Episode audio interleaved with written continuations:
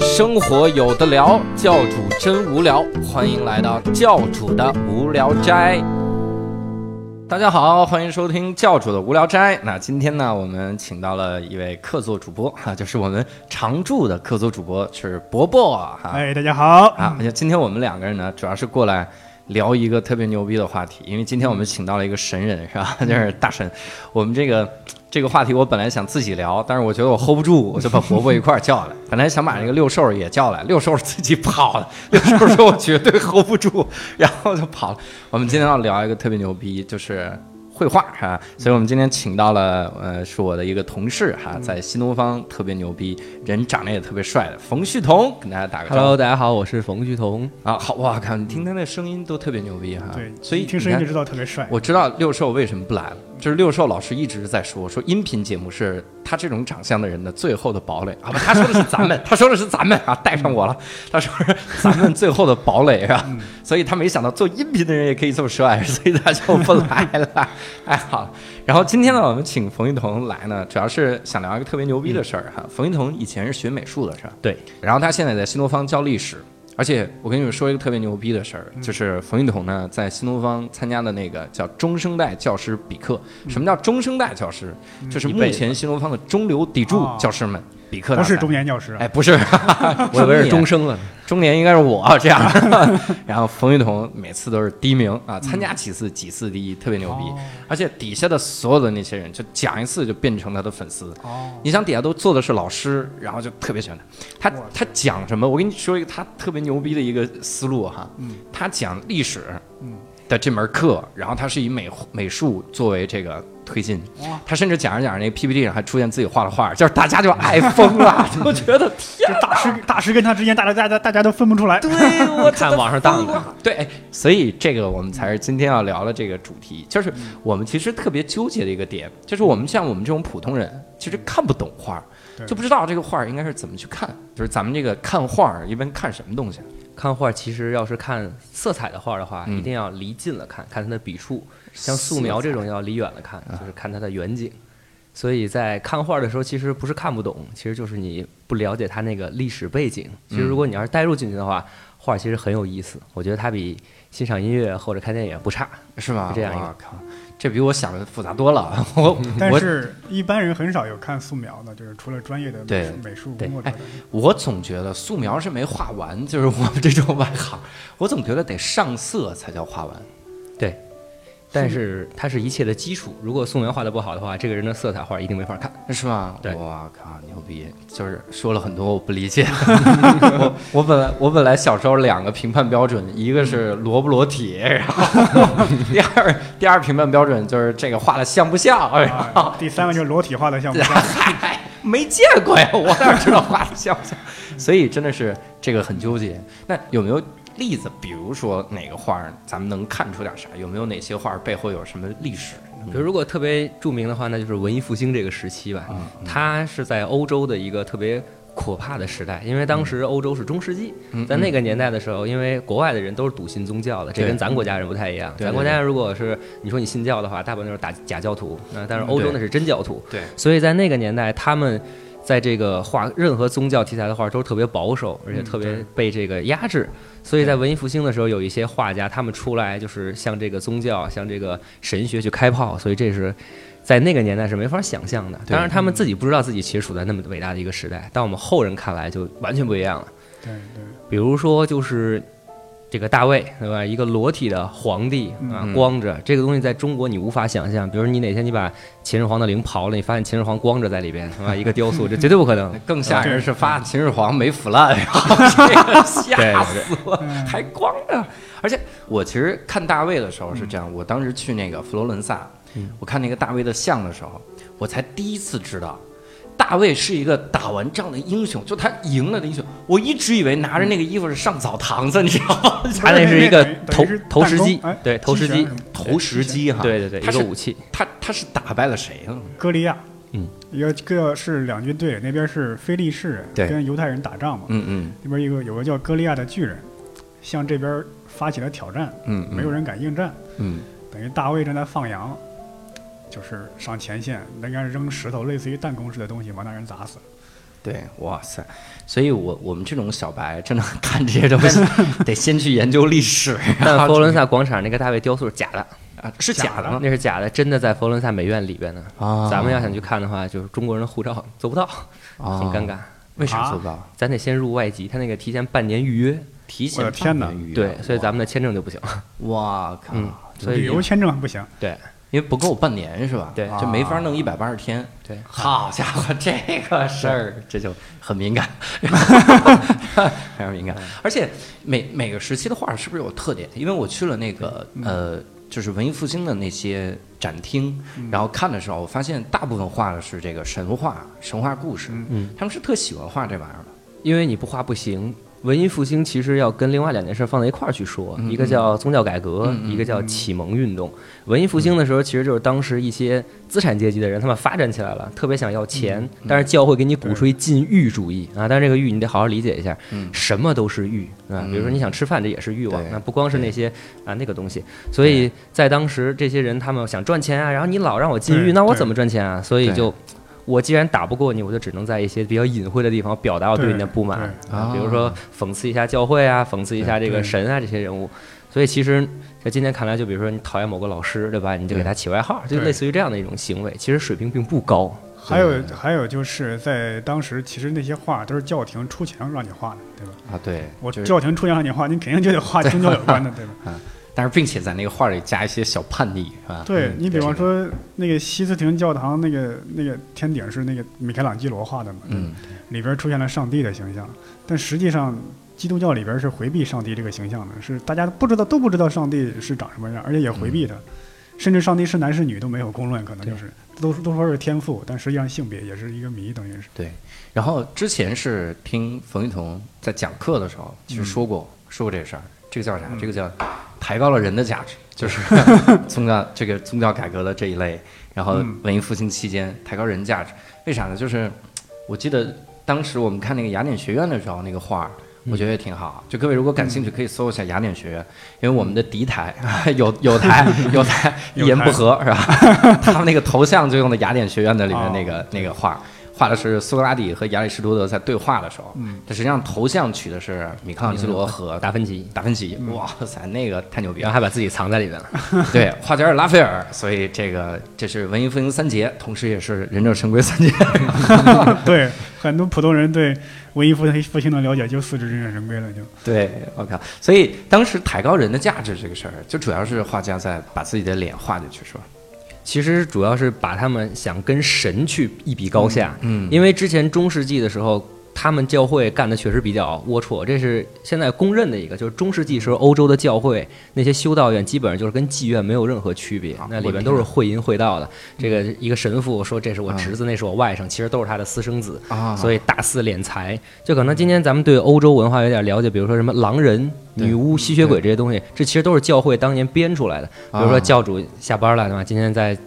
这个校区上的很累，对吧？比较松散，然后走在路上，然后教会里边找一个人，啊，嗯披着一个特别奇怪的东西，然后嗯远远看像一只狼一样，然后过来咬教主一口，但我把你咬死，然后教主就害怕，哎呀，赶紧跑回去，哎呀，我被人咬了。但其实这个东西就是教会弄出来了，然后他你这么一散播的话，然后就造成恐慌，然后对过两天教会然后派一个英雄出去把那个狼打死，然后就说，对吧？你看我们多厉害，然后来捐钱吧，就用这种东西啊大肆敛财。哇所以在塞中世纪的时候，很多这个东西其实都是教会编的。啊，对，我操，听着特别这个套路牛逼啊，然后嗯特别像特别像黄金起义之类的套路， 就是跟都大楚兴陈胜旺都是一样的，对对我操，特别逗。而且我当时看的时候，还有一个我发现一个特点，就是文艺复兴之前的那些画儿，那个神脑袋上都有一个圈儿。嗯，就是圈儿你画这个画儿吧，首先第一，他们画的特别平面，嗯就所有的人就看着就是纸片儿。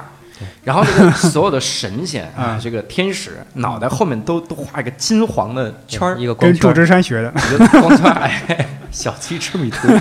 就是画在画在那上之后，你就会发现那是个神。嗯，对但是我发现文艺复兴时期就没有，对那那他是考察所有的老百姓的这个历史历史知识， 说这这是神嗯啊，你都没看出来。他其实就是想把人的价值抬高的一种表现。像现在就是神跟人没有区别，嗯神也是照着人去画。比如说这个米开朗基罗画的大卫，那把他雕的大卫就是个真人。对他这个达芬奇他画的那个《最后的晚餐》，对嗯那里面所有的人物都是照着当时的就普通人去画的，凡夫走卒照样画成这些神啊。就比如当时那个他里边画的犹大，犹大就是他的那个叔叔，啊，修道院的院长。啊，哦所以就是我讨厌你，我就把你画成这 个；哇啊喜欢你，我就把你画成上帝。啊，所以永远不要惹画家，是吧嗯没错把你把你一激动画进去。你说的这个抬高人的价值，嗯有没有一些画？比如说，我好像以前听你说的那个《创世纪》对，嗯那个画，那个特别明显，就是《创世纪》其实就是一个宗教故事嘛。神创造了亚当，然后这个当神和人的指尖一触碰到，神就把智慧传递给了人。对，按说应该是人更主动一些，但是大家如果去百度一下《创世纪》这幅画的话，你会看到亚当是在那儿躺着啊，然后手那样弯着，然后对上帝在很急切的去够着他，那就明显是在抬高对人的价值。上帝对，那你你随你便，对吧？就那种感觉。对所以在此前中世纪没有人敢这么干，而且当时上帝是光着的啊，这个这个。教会的教皇看到这个画儿之后都吓傻了， 三百多个人物都是光着的，啊，都哭了。跟米开朗基罗说：“我们这儿是教堂呢，不是澡堂。对吧” 所以米开朗基罗还没办法，就只把上帝的衣服给他画上了，当然画的也特别猥琐，对吧？他给上帝画了一个粉色的小对粉色，对小睡衣啊、明显是带着这个怨气在 画。后来这个教会就找了一些普通的画匠，再把嗯其他人的那些敏感部位给挡住。嗯所以今天如果你去那教堂看的话，你会发现，就米开朗基罗画的那个上帝的衣服，那个褶皱、线条、颜色都特别美，但是其他那些嗯对被挡住敏感部位的那个就比较弱 一些，嗯普通画匠的那种感觉。对， God is a gay， 啊哎，这句话太神奇 了。其实刚才也说到了米开朗基罗，索性我们就从这嗯个忍者忍者神龟先给各位聊 开。我们先给所有的听众普及一下，啊这个当年忍者神龟啊，在中国那个动画版本，其实四个名字有一个是错的。嗯我们四个动画的版本名字叫达芬奇、米开尔基罗，然后这嗯拉斐个尔拉斐尔，嗯就是使双双叉那叫拉斐尔，对然后那个有一个使棍子吧，对，嗯，还是使刀，刀就是棍，长 棍，啊，长棍，对长棍那个人叫蓝头巾，当时中国的版本叫爱因斯坦。嗯，我小时候看的时候，我也没觉得啥，后来一跟别人说，我就觉得有点尴尬了，因为感觉都不是一个时代的人。 对对那仨跟这差好几百年，对对嗯特别神奇。后来我才知道，那个爱因斯坦应该叫这个真正的名字叫多纳泰多纳罗。泰罗，对这个多纳泰罗是谁？多纳泰罗是文艺复兴时期那三杰对，的老师，三杰都是他教的。好像跟达芬奇没关系，但是另外两个都曾经师承过他。对，天哪，学什么呢？好像说也是跟不同的老师学不同的东西。，对，但是他本人的成就后来就没有那三个人高了。就啊没有人类比那仨人高吧？ ，Splinter， 这个其实要说达芬奇一个人就可以把另外两个也盖了，应该也是足够的。哦也是因为达芬奇现在他留下那些手稿，在今天看来都是无法企及的，什么滑翔机，那那个年代五百多年以前才能画出这种东西 来，是一个抽文水理兼修的通才，哎对对对对对，而且达芬奇这个人是不是脾气不好？对，好像据说是脾气也不好，而且这人名字特别有意思。就是嗯是吧我还是之前知道的，就是意大利人他们起名字啊，嗯，他们特别随意，就管你名字叫啥加地名儿。对，莱昂纳多哎，对他真正的名字叫莱昂纳多点儿打点儿点儿芬奇打点儿芬奇，对，但是这个芬奇是个地名儿，这个达呢嗯就是借此 from 的意思，叫来自芬奇的莱昂纳多，然哦后嗯来自芬奇的莱昂纳 多，所以咱们一直管人叫达芬奇，叫啊来自芬奇，你知道吗？啊名字没了。来自迪卡普里奥的莱昂纳欧多，洲特别多这种，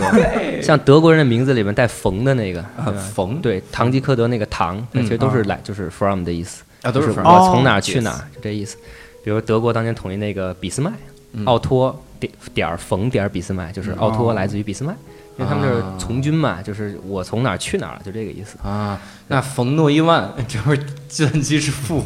然后也是对来自于哪儿？对对对那那个你会全叫错。对那个唐皇呢？唐皇啊，他就是皇，来自于皇，来自于皇，所以伯伯以后叫嗯，从从河南， 然后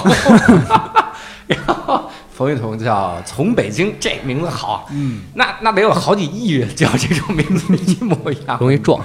神奇。达芬奇这个人，他有就是各种各样的成就，对我们对主要聊聊他吧，嗯就是我我知道他其实就是从那个《蒙娜丽莎》这画儿知道，嗯然后以及画的那个人体的那个那个图。然后维特鲁威人，哎，没对，错这俩东西能给我们介绍介绍吗。维特鲁威人先说这个吧，因为它这只是个手稿它是，手这个稿现在号称是人类历史上第一个动画，嗯因为它能摆出十多种不同的动作来，所以10这多种是它对怎，么摆啊？因为它那个画不是有四只手，啊然后有啊四条腿嘛，啊所以如果你按照不同的角度去看的话，啊它可以变成十多种造型，哦所以就号称人类历史上第一个动画作品。嗯这个也是一个现在比如学画画的人，当年我们都临摹过的，因为必须要去画这个东西，就是嗯嗯你你你你作为专业嘛，你必须得去学。然后蒙娜丽莎的话就更神奇了，她嗯那个画儿其实特别特别小，哎，对，，对，今天在卢浮宫里看的话，正港三宝之首就是它，但它跟那两个的体量一比的话，其实超小，它才七十七厘米乘以五十三厘米，特别特别小，所以在历史上被偷的记录也特别多，而且那个画儿本身偷的多呀，对对对方便拿，对对对，特别小， 对吧方便拿。对，所以在这个当时他画的时候，应该也是画了很多很多层，一层一层，所以今天就研究那个画儿，永远研究不完。啊所以如果有机会，其实都建议大家去卢浮宫看一看，因为那个画儿可能再保存二百年就差不多了就，啊，当然。多是啥情况？就是那个画儿，每年维护它的那个钱，就是反正很贵吧，具体我也不知道多少，反正比我工资多，反你正工资都 对，肯定比我工资多。都不知道哪个 哎，哪个所以当时的那个、那个、那个、那个画儿，到现在已经五百多年了，啊所以以后再保存一段时间，可能就弄不了了。它每年都在长霉菌，因为那个年代的啊颜料又不好，它不像现在哦稳定性强。古代那些画家就是为了怕别人临摹他的画儿，他们颜料都自己调。嗯那比如像给教主画个红嘴唇儿，我就嗯专门找我家门口某种花儿，然嗯后把几种花儿的颜颜色弄在一起，拌在颜料里边。所以独这家个秘方对这个颜料只有我会调，那我拿鸡对蛋清儿调，拿鸡蛋黄儿去调，你好家伙你弄不出来，所以这些都是孤品。好像说是画的时候，达芬奇也是自己在那上画了好几层，对就自己想修改啥就对，直接改。嗯他应该先是有个素描稿，然后又画成了一个年轻的，后来才画成了现在咱们看到的这个样子。对嗯至少有这三四层吧，应该。所对，以从侧面看，那幅画应该是特别特别厚的，而且如果仔细看，上面全是开裂的那些纹路，嗯学名就叫皲裂。对，而且达芬奇好像还有一个特别牛逼的事儿，嗯就他在那个佛罗伦萨市政厅，然后跟这个米开朗基罗斗法，嗯两个比人划斗法，说是米开朗基罗和达芬奇一块儿在那个市政厅里面，然后有一个画画儿啊，他当然市政厅要做一个盛举，说这边这堵墙呢就达芬奇画，这边这堵墙呢米开朗基罗画，嗯，然后这样画完之后就看谁画的好，比稿，就是巨匠两个人，然后最后好像都没画完，对，但是后来在那个墙拆了之后，据说又找到了是达芬奇还是米开朗基罗，我也忘了。反正当时他们两个是达的芬奇，对对关系特别差，对但主要是米开朗基罗在挑事儿。对，说是画到一半儿俩人都不画，不知道为啥就不画了，反正。肯定第一个人不画了之后，第二个人就没兴趣了嘛， 说我他妈画这干嘛？是吧？然后就不画了。但是达芬奇那个画好像已经画了一部分了，嗯，画完了之后呢，然后后来那个人为了为了保存这个画，嗯就在前面又砌了一堵墙， 就市政厅我们我们缩小一点儿，嗯我们把这墙砌起来，完完整的保存在那儿。当时我们去的时候，那导游还说说这墙后边就是达芬奇真迹，我说就他妈没一个人想着砸开嘛， 然后就是所有人都哎所以现在也是看不到吗？对现在看不到，因为墙挡住了，又又在他这个本来那堵墙的前面盖了一堵墙，然后上面重新自己去画的画。达芬奇的真迹是在那个墙的后面，会不会那个画儿已经损坏了，现在人还不知道呢？有可能也有可 能。也有可能是从背面挖走了，对 对那那堵墙都给抬走了，是这样。你说米开朗基罗和达芬奇关系差，好像我听说了一个故事，就是这样的，说是他们俩在那个、就是佛罗伦萨那个广场见着了，嗯然后达芬奇还好心好意的去给那个米开朗基罗打招呼，嗯然后米开朗基罗莫名其妙就把达芬奇骂了一顿，然后就是结下了梁子，好像一辈子说是米开朗嗯基罗一辈子都没啥朋友，就是艺术家嘛，可以理解。，就是这个性格太明显了，而且还说米开朗基罗几乎一辈子没洗过澡，是吧？啊，这个太就恶就心是很少洗澡，说那个靴子都长腿上了。是吧有一次是我腿部撞伤了还是怎么着，给他把他脱他的靴子都是拿刀割开的，一割揭下来一层皮。可以。哇，真恐怖，太吓人啊了！天哪！所以转行了，转行了，很好转行了。所以， 所以达芬奇当时说是那个达芬奇画的那个《最后的晚餐》，然后里面的每一个人实际上都能通过动作，然后看出一个故事。嗯，反正就是赏析那个《最后的晚餐》的时候是赏析了挺久的，就说那个那个东西。嗯他那里边是有一个特别，在当时是也算是创举了，就是那种一点透视法，他把这个上帝放在正中间，一点透对，视，一点透视就是所有的消失在一个点上，正中间那个位置就是上帝在那个位置，啊而且光是它的窗在后边嘛，按说光从后边打来，人脸应该都是黑的，嗯结果所有脸人的脸都是亮的，只有一个人小黑脸儿，就是那个犹大，啊哎当时惊恐的攥这个钱呢，而且你看那个画里边是。每个都是三三个三个在一起，十二门徒嘛，只有犹大一个人是孤立的，哎啊而且他们没有光圈了。在之前那个画《最后的晚餐》题材多了去了，在中世纪时候，但那时候你一眼能看出谁是犹大，比如坐在桌子外边的那个就是啊，或者是大家都有光圈，没光圈那就是犹大。啊，这太容易对，结果这幅画的话，你就得哎得琢磨琢磨啊，啊，看到最后哎，这个人是孤立的，脸是黑的，跟别人不一样。对这我觉个得考虑的挺多的，就是这个就特别像像中国拍的电视剧，你看中国电视剧吧，那个嗯国民党的卧底，嗯，就一脸坏，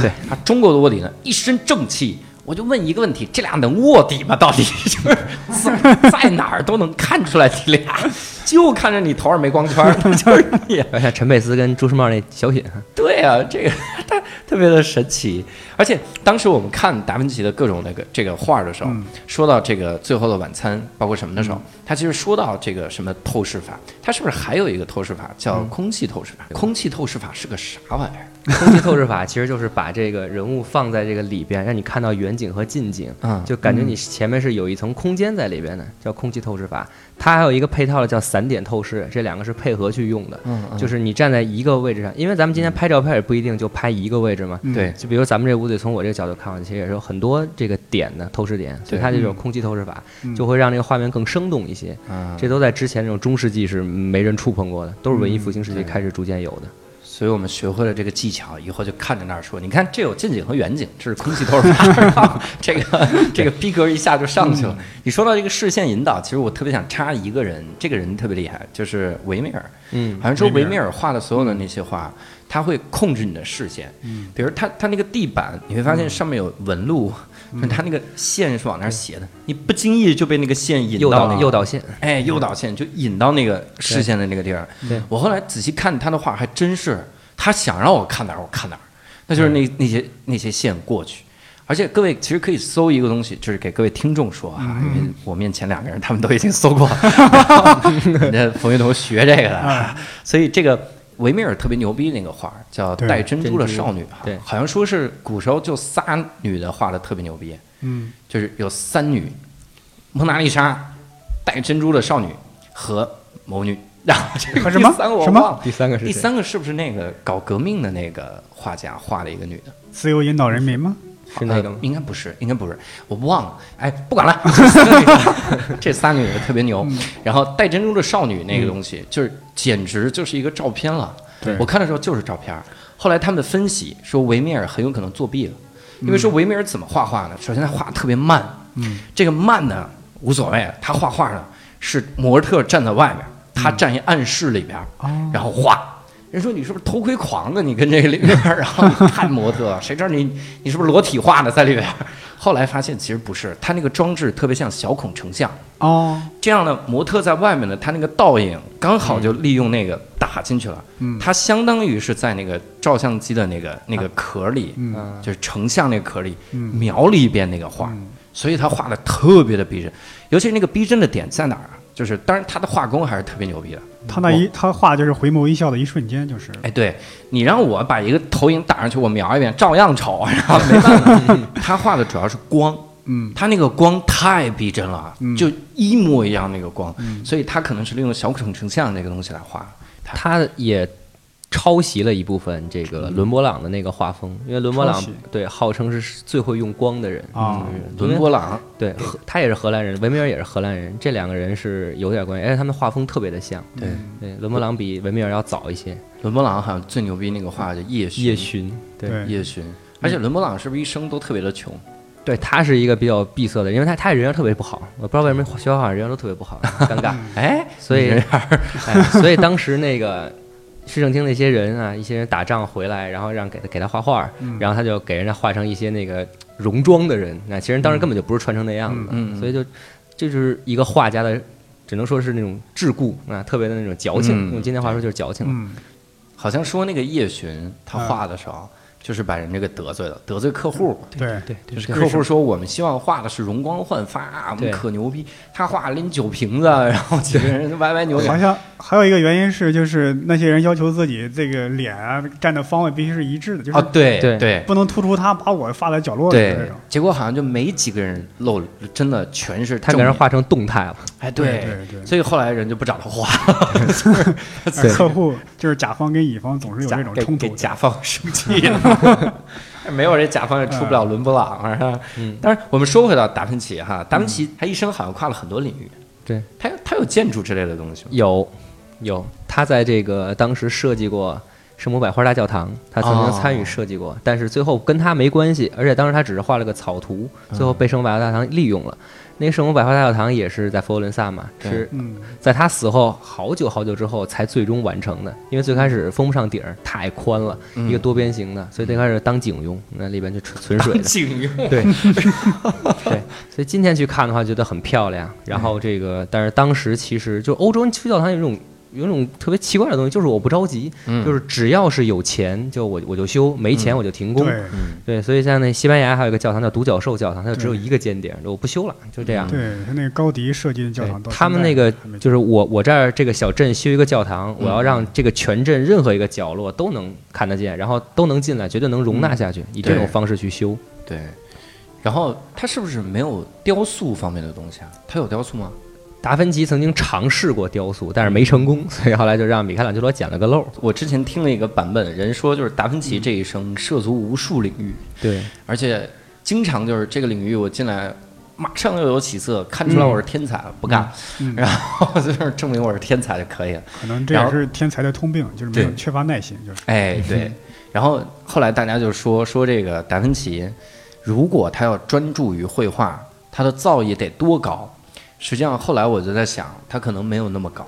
就不会有那么高。为啥呢？我们看的所有的那些天才大师，他似乎都是跨领域，嗯，他要综合其他领域来对给你这个思考。对就连牛顿他也不是研究物理的，嗯他研究数学。数学家，所以在这个情况下，你会发现跨领域越来越好，会导致你现在你你画的这个东西就有所成就啊。但是这是我扯淡，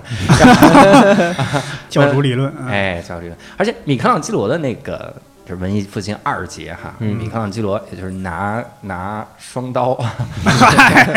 还没出来这 个还人是儿叫什么双刀米开朗基罗。他当时画了一，就是做了个雕塑，好像挺有意思的。现在放在那个梵蒂冈的那个教堂的门口啊，圣殇啊，圣殇，叫圣母包耶稣，嗯呃圣哦圣这保是耶稣出家前的俗名叫圣母包耶稣，对对学名叫圣殇。对你给你给介绍介绍，好像据说当时还有很多的这个啊那是他习人生中，据我所知啊，惯，对对对，第一个带这个自己的名字的一个雕塑，因为那时候他不出名，所以他就把自己的名字刻在上面了。他出名之后，你看大卫上面对一个一个刻痕都没有，就是没有文字，所对以那时候他不出名，他就把那个刻在上面了，把自己名字刻在，证明这是我雕的。对结果后来在这个他死后，这个就出名了。出名之后呢，就放在这个也是世界上最大的教堂——梵蒂冈的这个。这个这个这个大教堂里边，然后当时在一九七几年的时候，没记错的话，一个暴徒，嗯，谎称自己是上帝，说我复活了，我是耶稣，我复活了，我来人间了，然后就拿了个棒子把那个圣母的手给砍了，把他妈的手给砍了，嗯，所以后来这个就套上个玻璃罩，今天咱们再去看的话，就只能隔着老远去看了。对这其实是嗯家在暴的上帝，对对对，我当时去的时候感觉也是就离老远，但是仍然能看出来里面特别牛逼的那个处境。对，当时说的是啥呢？说那个米开朗基罗当时刚雕完这个，嗯然后自己特别得意，嗯，然后就想别人怎么不夸我啊？嗯啊他们要能夸我多好，太牛逼了，他们一定能夸我。他他就混在那个游客中，然后看，结果所有人来了之后说这课太好了，真牛逼，没一个人夸他。嗯然后他就想，妈的，我得署名儿。他就晚上跑进 去，在那个就是圣母的那个衣服的那个衣襟上，对把自己名字刻，嗯对叫来自哪儿哪儿哪儿的那个米开朗基罗，然后刻上去，唯一一个署名儿的孤品。对我，还以为他的方式是在自己脖子上挂个牌子呢，嗯圣伤作者， 这个这也太浮夸了， 不直观。你说的这是石老板能干出来。 那那你说像这种画家、雕塑家，他们一般都怎么署名？我哪知道这是谁画的呀？像这个蒙娜丽莎，她的署名是在这个对蒙娜丽莎的眼睛里边有一个哦 LV，对吧？右眼还有一个，有的说是啊里面是 BS，有的说是 CS，啊也不知道是不是那游戏啊，我也不知道。哇塞，反正就写在里面了，是吧？对，就是在那眼睛里边，但是从不同的角度才能看得见。反正今天也别觉得那个画太神，因为它毕竟厚度比较厚，所以它会有一些立体感在里边。他们说那个在任何一个角度看蒙娜丽莎，它都会盯着你看。实际上，对对实际上你拿任何一个海报，对吧？拿个明星的 海报，对吧你发现它都在盯着你啊，这个其实有点夸张了。有道理。还有一个说法是怎么署名儿？他会把那个脸画成自己，哦，就是我永远就留在这上。好像很多雕塑都是这样的，嗯有，是不是？米开朗基罗也有个雕塑，是把自己雕成了一个坏人，我还忘了是谁了。那也许不是米开朗基罗，在那个佛罗伦萨市市政厅里，我看嗯特别逗，画了一个画了一个英雄，摁着一个老头儿，邪恶嗯的恶魔老头儿，那个恶魔老头儿的脸是自己， 就是那个雕塑家自己 把自己留上去了，反正就各种角落签名儿是这个。我见过签的最牛逼的就是第三节，就是拉斐尔拉斐尔双 叉，然后还 还是双叉拉斐尔，就是那幅雅典学院，嗯，雅典学院他自己把自己画的角落了是吧？对，我就画露的一个小脸儿。啊，而且特别帅，拉斐尔，对他是不是跟那俩年纪也不一样？对，差好多呢。所以他就是画了这幅画，成就才能跟那两个人比肩。其实他是小兄弟了，而且当年那两个人也根本就不认不认识他，就好白好比那个李白跟杜甫那种关系似的，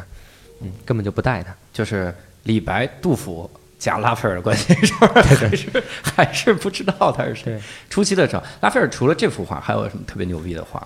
拉斐尔除了这个，还有一个就是那个西斯廷圣母，那里边是、嗯今天我特别有印象这部画，我小时候第一次看就是在那个《读者》，嗯嗯一个一个上个世纪特别流行的一个读嗯读者那个封面上有这么一幅画，就是西斯廷圣母，她当时是。画那个画的时间其实特别短，嗯里边画的还是圣母抱耶稣，但是跟之前那个中世纪的圣母抱耶稣又不一样。对中世纪的时候，那感觉就像一个垂死的母亲抱着一个垂死的孩子， 那个脸画的颜色都是铁青的，你不要以为你中毒了似的啊，特别恐 怖，眼睛都是吊着的。啊而且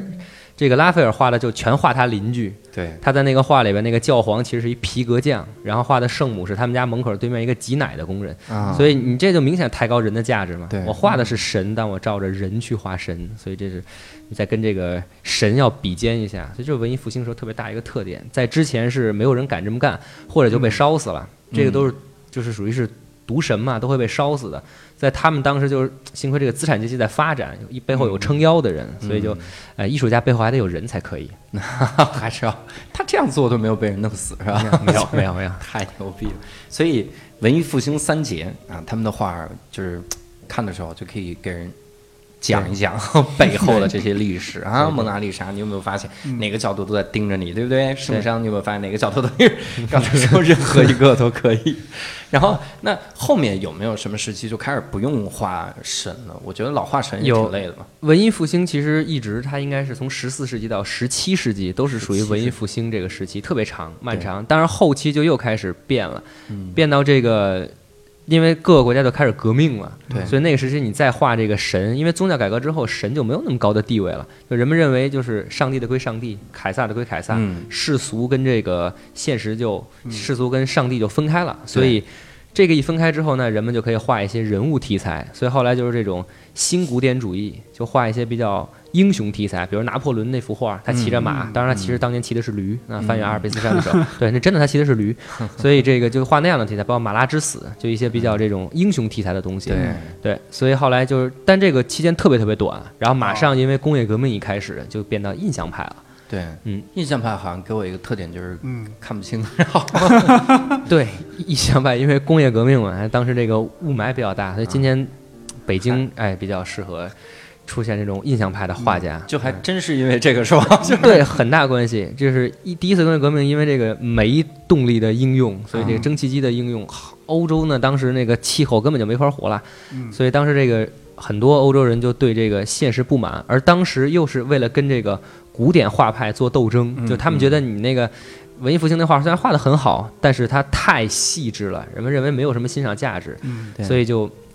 互相吵。印象派的人说这个你们那个画儿，对吧？就根本没开始画呢，画的这么细致，跟没画一样。然后这些古典画家就骂印象派的人，你们那就是个草稿，你们嗯 互相骂。合着俩人都说跟没话一样。对，两种不同的美学对流派就是，对对对，所以当时沙龙特别流行，那个时代就是各个沙龙之间就就嗯你站一个山头，我站一个山头，互相怼，互相骂。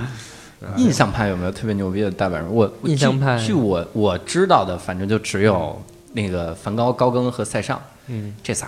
然后第一个是莫奈嘛？印象派呃，第一个应该是塞尚，就是塞尚今天一说印象派，就从这个专业角度来说，就会把塞尚放在第一位。对，但实际上我不太喜欢塞尚的画，嗯我老觉得塞尚那个笔触有点粗的太离谱了，那、感觉就跟柴火一样，特别粗糙。哦他最著名那块儿叫《大玉女》嘛，对嗯吧？那个画儿让你看的话，跟一个古典的大玉女，你肯定喜欢看古典的，你不会喜欢看塞尚的。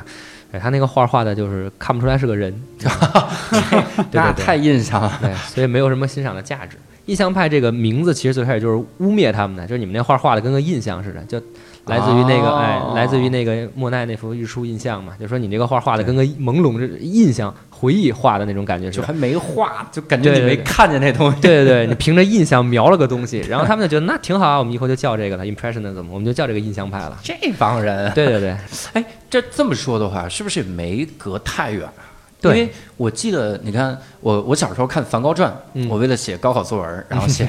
看《梵高传》看了好多遍。里面说梵高第一次去巴黎看了个展，嗯就是莫奈那个展、嗯，他就是是晚一些了，他都活到这个上个世纪了。啊。对嗯啊，就是、那印象派是啥时候开始？印象派应该就是从这个十八世纪末，也就是一七几几年有个苗头，嗯但随着工业革命以后，就开始就是慢慢就越来越朦胧，就后来就是在这个十九世纪初就形成了专门的一个派别。其实他们当时就是觉得这个光影的变化要更快一些，所以为嗯什么印象派的画都那么粗糙？就是我用最快的时间。就最短的时间把这个我眼前看到的东西给它记录下来，所以没工夫画那么细。你像文艺复兴时候那些画，一画都是七八年、三四年那种，很慢。所以现在就是快速化，然后就是光的变化特别多。嗯其实欣赏印象派的画最大的一个特点就是你可以拍张照片，然后你用美图秀秀啊，当然比较 low，你把它的灰度降到最低 啊，你会看到它就是一片，对吧啊？就什么都找不着了。就没了。 对啊哎，这个有意思啊。 我对我当时看《睡莲》也是这感觉，就对，是你看可以嗯把睡莲拍成照片，你把它灰度调到最低，你发现那个莲就跟水是一样，你找不着了那个莲蓬，你就找不着，哇，我对，荷叶就找不着了。所以这是印象派最大的一特点。他画的就是一天当中的一瞬间什么的。对，它就是最短的时间记录光影的变化，因为当时就是也是第二次工业革命吧，那会儿对这个科学又有了一定新的认识，所以当时的人又开始利用这个光的东西，就是彩虹啊、像七彩这种东西，然后来应用到画当中。嗯哎，特别有意思，就是那个你可以看泰坦尼克号，嗯泰坦尼克号不是有一二年沉的嘛？当时那个里边有一个镜头就是肉丝，呃，拿了一些画儿，然后她那个老公不就说嘛，什么破画儿嘛，然后嗯啊说幸亏比较便宜。其实那个就是在当时讽刺莫奈嘛，就是那个年代莫奈其实没有名气，他们都是死后成名，哎，太惨了。啊，所以我改行了嘛。来教历史了。对，而且说印象派就不得不说梵高。嗯我当 时我当时说我看梵高画之前，嗯，听说就是梵高颜色用的好，嗯然后我就在网上看那些图，我说我也看不太出来颜色用的好啊，就感觉鲜艳了一点嗯对。我真的到近跟前儿去看那个画的时嗯候，我就理解他们说那啥，梵高的画比别人都厚一截子，你知道吗？就 是他那个颜料就是堆上挤上去的。对，我靠！我当时第一反应就是，梵高可不就是饿死的吗？梵高他妈钱全拿来买颜料， 他他的颜料，看梵高那《梵高传》里面经常就说说他给他弟弟写信，颜料又不够用了，颜料不够用。我说这画家他怎么回事？一管颜料用多久？后来发现他就是玩挤，然后就泼上去，而且说他是色弱，嗯，然后他色弱看很多东西就是是偏偏灰的，所以他用的颜料多是对吧，他用的颜颜更颜料多，更这样你看起来会更强，更鲜艳了。就是那个东西，你把那个色对调一下是正经的颜色，等于但梵高画出来之后是咱们看着觉得太亮了，那个等于先天不足，反而是一种优势了，就是。哎，对，有好像有点那个感觉，关上一扇门，打开另一扇门。 对，就是这感觉。梵高其实特别严重的是精神病，嗯啊那最后他自杀也是这个嘛。嗯，对啊，，当年他跟那个高更住在一起，对然后两个人共享一个妓女，然后因真为 不挑耳机也不想，跟高更吵架，然后后来呢，他生气了，他把自己耳朵割掉了，然后割掉之后，他还把自己的当时那个场景就对着镜子画了一个自画像，今天可以去看，变态。有脑袋上包着一堆白布，然后把这个耳朵又包起来，然后送给了那个妓女，然后给人妓女吓死了，所以后来就再也不见他了。这个电影里美化了这一点，没说那是妓女。 啊，对，就好像一堆人也不知道是在干嘛，对对那个对对挚爱梵高那个电影 啊，。嗯对对，对我我之前看那个欧文斯通，欧文斯通他写的那个《梵高传：渴望生活》，它里面提到，就说他推测梵高割耳朵这个事儿，就是、嗯就是他这个风病是怎么来的呢？嗯法国南部的太阳太严重，他啊天天在太阳底下画十个小时，嗯就晒疯，就晒出幻觉。嗯甚至在那个《渴望生活》里面还有一段是什么呢？梵高一辈子反正也没有什么女 人，然后就短暂的婚姻，啊，然后他他自己在那个那个那个晒的时候，嗯就已经幻想出来他的初恋了，他的初恋跟他玩儿，其实是他的画成精了，就那个感 觉。我就一直不信，然后直到我去过法国的南 部，我觉得太容易晒疯了那个地方。所以我们现在知道成为著名画家的两个要素：第一，嗯雾霾；嗯第二，晒疯了。嗯所以我们期待北京这两年 出现一个大师， 大师级。那印象派还有什么其他的特别牛的人物吗？有一个叫毕沙罗的也还挺厉害，毕然沙后还有罗叫希斯莱，但他们的希斯莱成就都是临摹于这个嗯莫奈和这个梵高，对，嗯只不过就是他们的这个画儿都画的比较亲近于自然，所以你很少看到印象派的画儿会画人物，特别少，大部分都是画这个自然，其实就是当时人生活的太节奏太快了，就好比今天似的，我们为什么愿意这个去郊区玩儿，或者是怎么着，就那种感觉，就城市的节奏实在是太快了，所以也可以想象一下，现在确实很适合出这种画家，对吧？没事的时候可以多划拉两笔，保不齐你的童真就会成就一段，哎，一段艺术的佳话。对你说这个，我倒想问一个问题，你说现代画家他画的素材应该是什么呢？我没见过我画家画什么汽车呀，什么这样的东西。哎，是啊，嗯，我感觉现在就是我看那个七九八里面那些现代艺术展，我都看不懂，嗯，对就是一堆颜色泼上去了， 就是他比梵高用料还狠，行为艺术。 嗯，梵高是挤上去他泼，就是对现代艺术这个感觉很奇怪。但是我其实还想聊一个人，这个人呢就是俩人，其实讲我也不知道他是哪派的，总之我那会儿看过他们的画，觉得挺震撼。一个是雷诺阿，他是哪、嗯哪个？雷诺阿也是印象派，也是印象派对他也是印象派。乳房狂魔，然后就是玩命画裸女，法法国这雷诺拉的儿子好像也是法国一个著名导演是吧？是吗？好像雷诺阿是跟塞尚老在一起画，对嗯，而俩人经常比，嗯，而且还画过同一个题材。他们都在沙龙里边交流，对然后互相切磋。对，当时说是雷诺阿画的画是特别的给人幸 福感，就是你看了他画心情好， 就是这种画画同一个题材，塞尚画出来就是很忧伤，嗯雷诺阿画完就是很很开心，然 后我就觉得真的是从这个点能看出。还一个人特别特别牛逼，就是修拉修拉啊，嗯，点王，就是我点们彩，我感觉他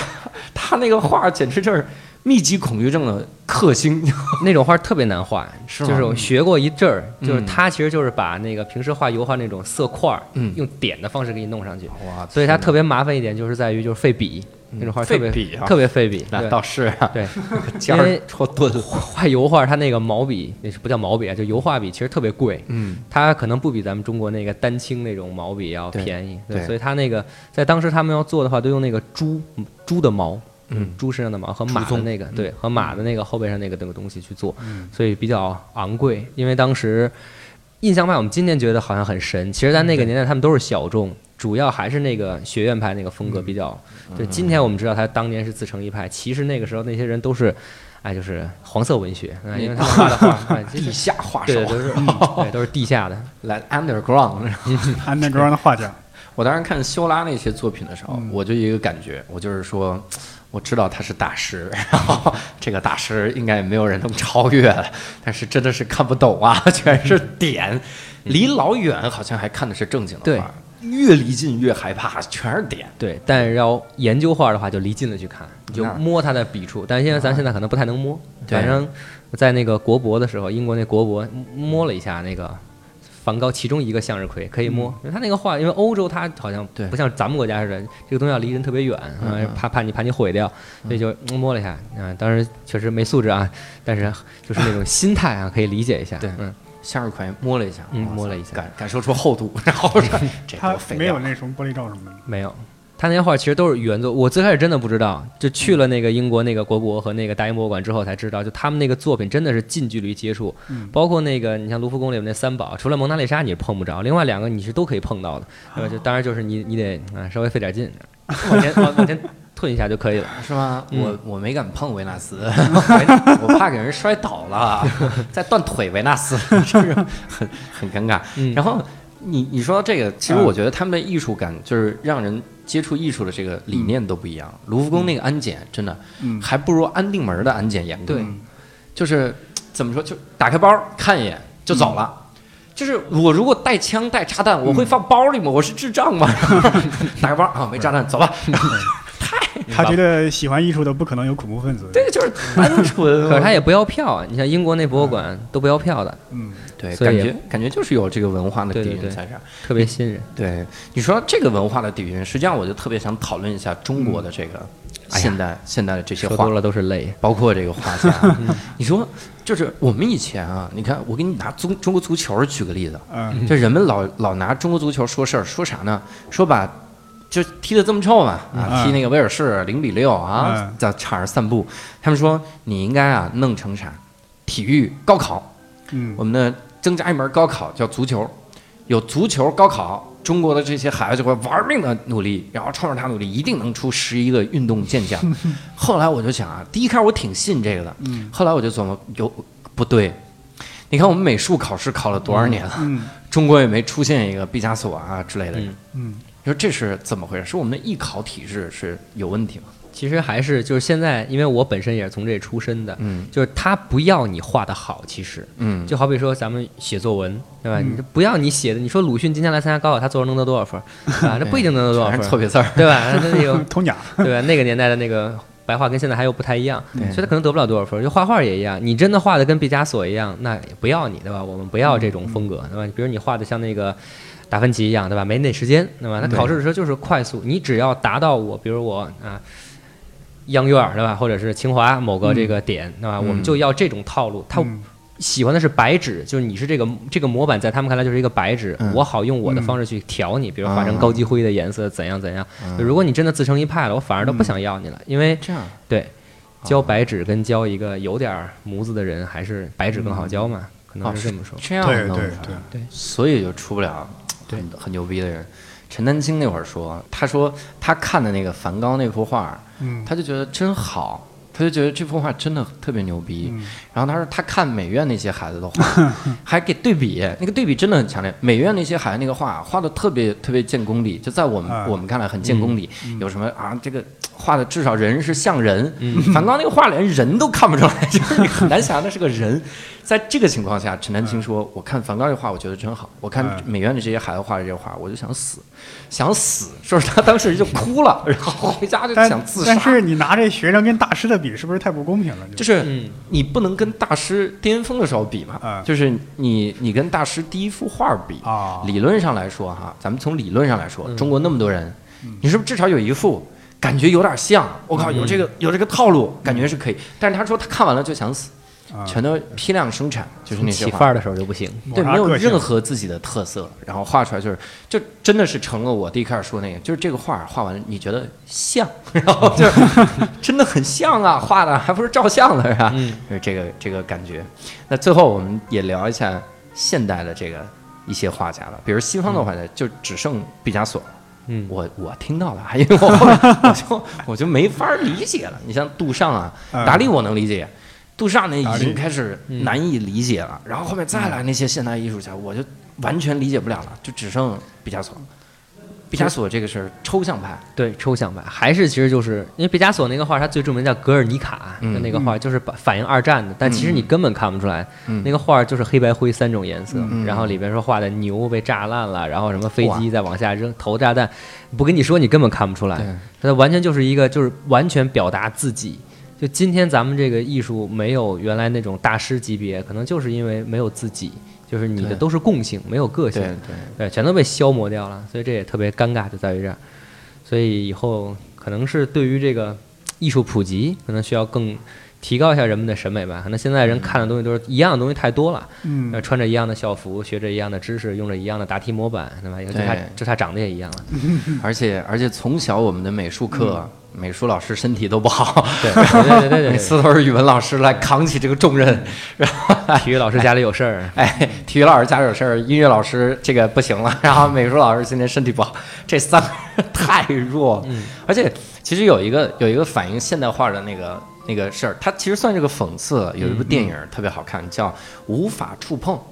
好像叫《无法触碰》，也叫《触不可及》。讲的是啥呢？一个法国电影，啊讲的是一个瘫痪了的，他是高位阶层，从脖子以下都动不了啊的这么一个牛逼的艺术家。啊他雇了一个护工，这个护工是一个黑人，啥也不懂，来给他天天推轮椅。里面他有一个有一个片段，啊就是他们俩最后关系特别好。有一个片段是啥呢？就是那个艺术家带那个他的小伙伴们看现代画，说这幅画我觉得可以卖一万欧元。然后那个护工就说：“我靠，这画一万欧元！你知道那画是啥吗？就是上面有泼了一下绿色，泼了一下红色，泼了一下蓝色。然后说这卖一万欧元，这这这不可能吧？我靠，你们钱也太好赚了。 然后艺术家说：你想不想画一个？然后这人说：我也能画，你等着啊。然后那哥们儿就去画，他还真用心了。嗯就是他他画的时候找这白纸，他想我这个地方泼个啥，泼一个啥，泼一个啥，泼完了之后呢，他说我我想这画卖，然后卖多少钱呢？我就我也卖一万欧元。嗯然后艺术家说那你等着。他就找了一个这个买家过来之后，艺术家说这画特别牛，这是一个特别牛的画家画。然后他你看他其中那个色彩的生命力啊，你看那种那个构图，然后那个买家有点懂行，说我怎么觉得有点稚嫩呢？啊？他说不，这种稚嫩其实是一种高品质的东西，这绝对值一万欧，就卖了一万欧，然后我就 当时我都崩溃了，就差一个名气。 就差。但是实际上，我觉得这里也透射一点，那个人可能也有真的天赋。嗯，没所以你看，我们真的是很感慨啊！这个天赋往往被我们的标准扼杀。对，但是你光有天赋的话，说实话，你没有一些资源也不行。嗯而争取到那些资源，往往又靠那些嗯标准化的东西带来的东嗯西。所以说到最后，还是告诉各位一个事儿啊：艺考这条路啊，啊，还是当新东方老师吧，然后当新东方老师比较挣得多。当然也，也特别希望有绘画梦想的人啊，不要拘泥于艺考嗯这一门儿。嗯这个东西呢，就是嘖一定要画自己有所感触的 东西。艺考门类很多嘛，还有音乐呢，还有音表乐演行呢。也很难，嗯不一定要当画家嘛对，像什么电影的美术设计的嘛，二 胡，然后加加各种这饿死种了，对 嗯特别的神奇。所以最后我特别想用那么一个这个，我当时听到了一段话作为这个咱们的结尾。今天这个结尾也是意味深长。然后我当时参观那个文艺复兴那个厅的时候，我看蒙娜丽莎就在中间，所有人都在都在蒙娜丽莎那儿排队。哇靠，五你你就只能五秒，你不五秒，老外直接推你了。就是你赶紧拍照，拍完就赶紧走，全是人满满的挤在那儿。旁边还有三十多幅画，然后没人都在同一个展厅，没人，没人看特别轻松。对在那画面前，你你别说你拍照，你你临摹一幅，你就在这画那儿临摹， 慢慢摹。估计都你拿走了都没人对知你道拿。走了不知道， 别人说这是不是有个画儿？啊应该有吧？ 就这种，我当时就问那个导游，我说：“你说，你说我们，嗯我如果我是那个画家，嗯我知道我的画儿要跟蒙娜丽莎的画儿摆在一起， 我就不画了，真的。啊 你跟我说，哥们儿，这个你跟达芬奇摆一起啊，你你雕一东西对不对？给你放大卫的旁边，我不放了，我真不放。我说为啥那些人还要画？然后那个导游说了一段话，我觉得挺好。他说，其实文艺复兴是我们后面告诉的。嗯就是那个时期是我们后来人加的，嗯呃世界上就没有一个时期在嗯当时就叫文艺复兴，嗯对对，对所以那些画家是怎么样的？他们只是喜欢画。你想，我我一个君王，我嗯一个大家族，然后我召集一堆画家，我就竞标，谁画的好嗯对我用谁的。那你肯定能选择特别好的人，而且会让别人看到你这个这个时期，就是会让人看到这个行业的希望。嗯然后我就玩命的画就行了。对所以我就特别感慨这个事儿，就是呢，我们现在有很多人，他其实追寻梦想也好，嗯画画、音乐也好，他可能一时半会儿出不了头，对但是你不能不能担心，对嗯哎，你要多去想想啊，伦勃朗穷死 了，然后梵高饿疯的 疯死了，然后 然后人最后都成了大师。对那一个伟大的时期，肯定取决于无数的人，他们在这个对时代对嗯真正去找寻自己内心的东西对，不停的坚持下去。嗯所以这就是绘画的意义，是吧？嗯 哎，以后看画的时候就把这这段话拿出来，是吧？教教主语录，嗯哎，这这嗯这不知是道我语录，不知道导游语录，